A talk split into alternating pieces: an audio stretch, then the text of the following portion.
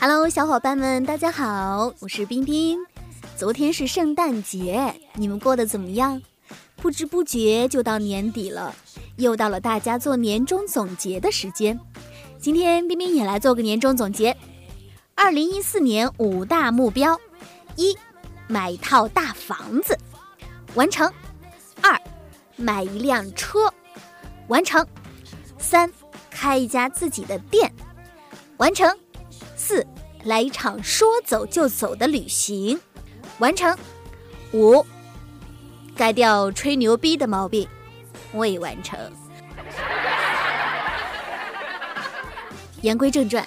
其实每到做总结的时候，我们都会说一些感恩的话，感谢身边人的陪伴，感谢命运让我们相遇。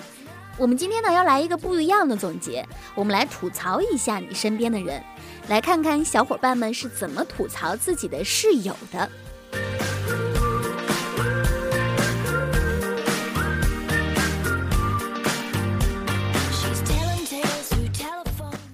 有一些特别奇葩的。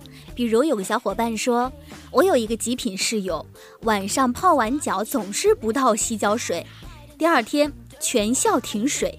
他男神又打电话约他，结果这逼心一狠，把昨晚的洗脚水拿来洗脸，还顺便洗了个头，神清气爽的出去了。这也是一种类型哈，就是自己很舒爽，但是旁观的人就很闹心。冰冰也记得，嗯，大学时候有一个奇葩室友，他是脱了自己的衣服之后，就喜欢闻自己的胸罩，一边闻还一边说：“嗯，奶香味儿。”也有另一种奇葩是无公害的，旁观的人也很开心。比如这个小伙伴说，高三的时候，我上铺一哥们儿天天说梦话，有一天夜里，他羞涩地说：“我怀孕了。”我们笑了他一个世纪。小健说，刚上大一的时候，他们同班的一个同学在走廊里打电话，声音特别大，他们寝室都听见了，你侬我侬，柔情蜜意的，还唱着想你的夜。然后他们寝室就使坏，想打个电话过去骚扰一下，结果拨过去之后，对方的铃声响了。人间不拆呀！你们太恶毒了。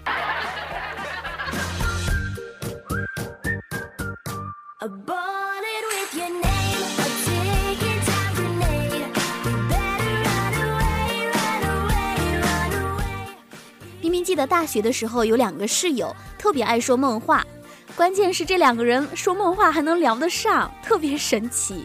睡觉时的事情有太多好玩的。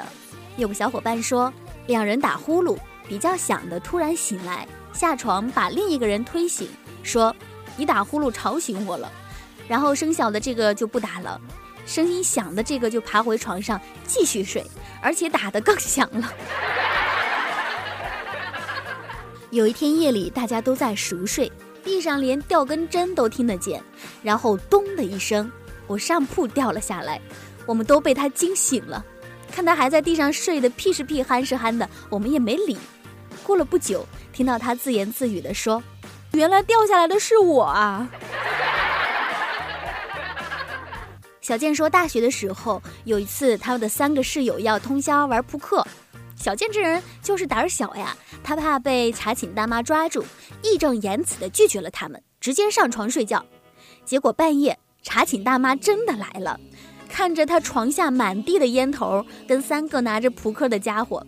大妈直接掀开小健的被子，对着他就是一顿暴打，一边打还一边说：“叫你装睡觉，叫你装睡觉。”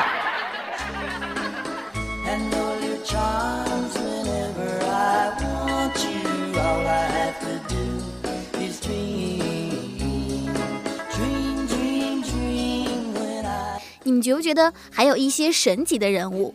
比如这哥们儿说：“如果我没有进这所学校，这间寝室。”也许我还是个处男，这是神级的寝室吧？真正的神是这样的：这个小伙伴说：“我的室友不是奇葩，他是神。我从没见过他卸妆的样子。我们试过熬夜等到两点等他卸妆，结果我们都睡过去了，也没等到。”早上天不亮，丫儿就起床化妆，什么衣服配什么鞋，什么发饰什么发型，头一天晚上一定全部试好放在床边。每天早上我们一脸眼屎，慌里慌张找衣服的时候，人家已经漂漂亮亮出门了。哇塞，女神不好当啊！冰冰也想起来有一个女神室友，有一个周末，我印象非常清楚，只有我跟她在寝室里，然后她是各种化妆，各种打扮。我就问他：“你这是要去哪玩呀？”他说还不知道呢。等他做完造型，在朋友圈里发了一个动态，说好无聊啊，然后瞬间各种回复，各种约，他就随便挑了一个出去了。哎，我觉得这方法好呀。然后冰冰也在朋友圈发了一句“好无聊啊”，结果收到了七个赞。So, and that is why